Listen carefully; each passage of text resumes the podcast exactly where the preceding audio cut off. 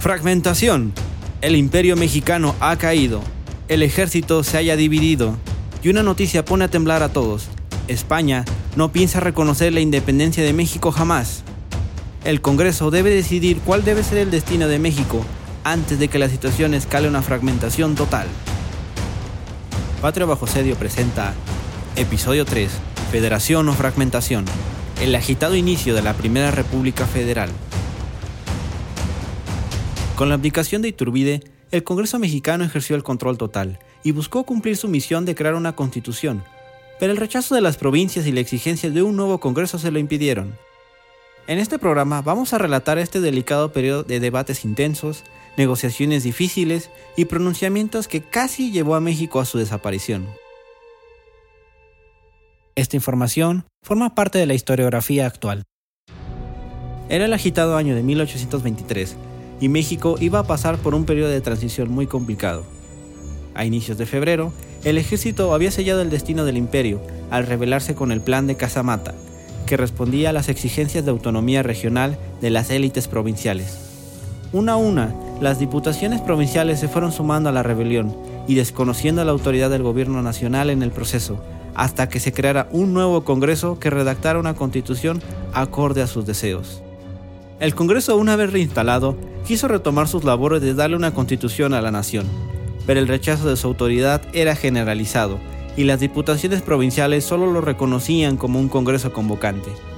Con la abdicación de Iturbide, el Congreso creó el Supremo Poder Ejecutivo, que estaría conformado por tres individuos, Guadalupe Victoria, Nicolás Bravo y Pedro Celestino Negrete, dos antiguos insurgentes y un antiguo realista que representaban a las distintas provincias y buscaban persuadir a las diputaciones provinciales de volver a obedecer al gobierno nacional. Mientras la noticia del triunfo de la rebelión de Casamata se extendía a lo largo del territorio mexicano, un grupo de diputaciones provinciales exigieron implementar una forma de gobierno que garantizara su deseo de autonomía regional, el federalismo. Al mando de Guadalajara, las provincias de Mérida, Oaxaca y Zacatecas se declararon estados libres y soberanos en un momento donde todavía no existía una república. La Diputación de Guadalajara, ahora haciéndose llamar Jalisco, fue la provincia más conflictiva contra el gobierno nacional. Para el verano, Lucas Alamán regresaba de Europa tras haber participado en las Cortes de Madrid, donde había hecho un último esfuerzo con los diputados americanos de que América siguiera unida a España mediante reinos autónomos, pero los españoles liberales rechazaron la propuesta. Desilusionado de la madre patria y viendo el enorme peligro que corría México al encontrarse dividido y con el ejército disperso, fue rápidamente nombrado ministro de Relaciones Exteriores a su llegada a México. De inmediato pidió movilizar al ejército a Jalisco para negociar desde un punto de fuerza su obediencia al gobierno nacional. Al mando de las tropas estaban Nicolás Bravo y Pedro Celestino Negrete, que se pusieron en comunicación con los líderes federalistas en Jalisco para entablar el diálogo. Las provincias centroamericanas, viendo la fragilidad del gobierno nacional, decidieron anunciar su ruptura definitiva con México. Esta noticia motivó a algunas provincias a considerar la separación si no eran escuchadas sus demandas. Chiapas emplazó a Yucatán y Oaxaca de constituir una confederación, pero fracasó. De acuerdo con la historiadora la doctora Josefina Zoraida Vázquez, el temor de la fragmentación total inundó a la clase política, pero la experiencia histórica y la larga administración virreinal había creado cierta unidad en el territorio mexicano.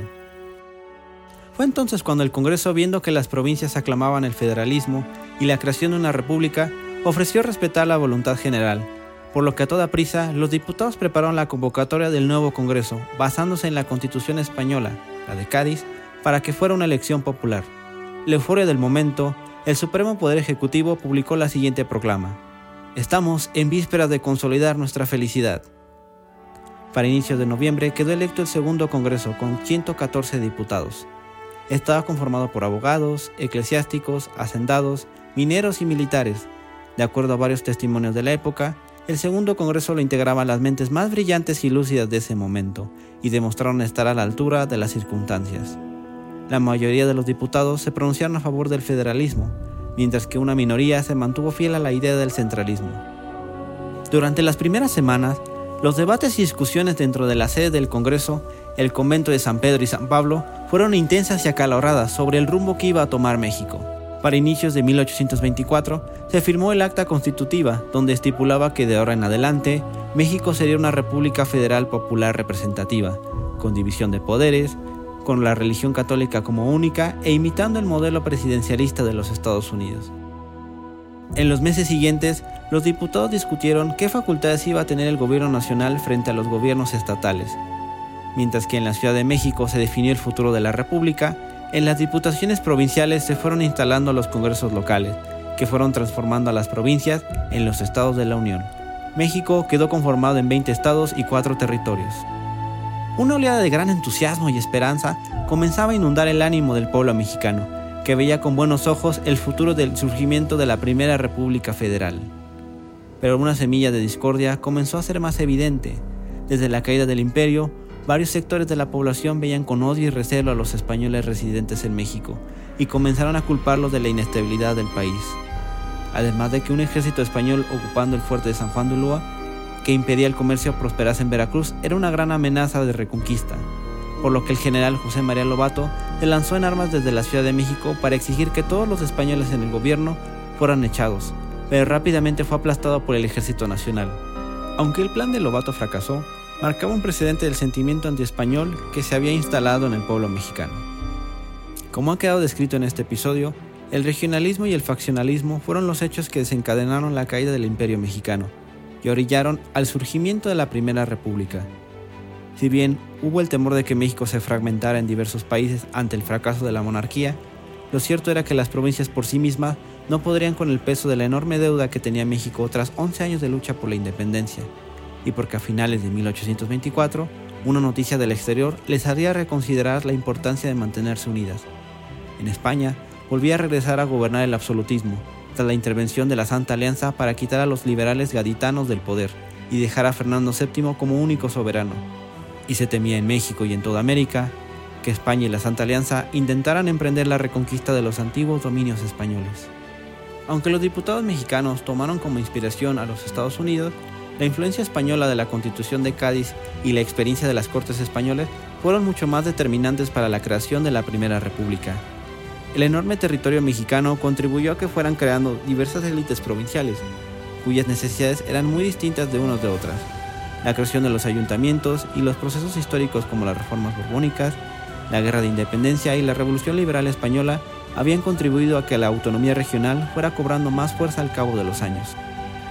Para el mes de septiembre se celebraron las primeras elecciones presidenciales donde resultó ganador Guadalupe Victoria, antiguo insurgente cuya refutación de jamás rendirse en la lucha por la independencia y ser un fiel republicano desde el inicio que le valió la persecución durante el breve periodo del imperio mexicano lo consagraron como un líder indiscutible.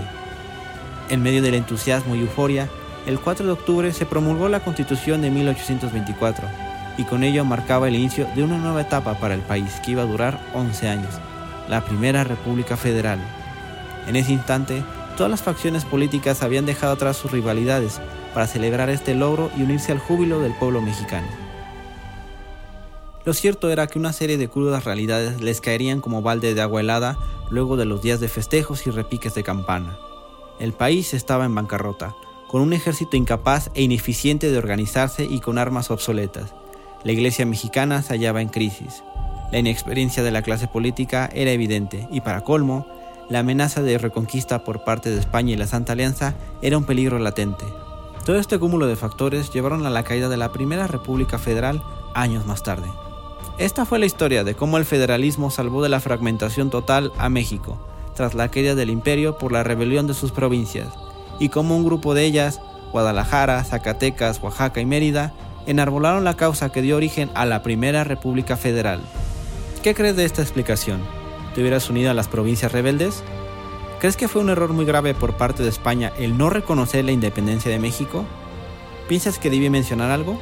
Escríbelo en la caja de comentarios para discutirlos. Recuerda que si te gusta este programa y te gusta la historia de México, no olvides suscribirte, que más temas relacionados a la Primera República Federal voy a estar comentando. Gracias por escuchar. Nos vemos en la próxima batalla. Esto fue Patria bajo asedio.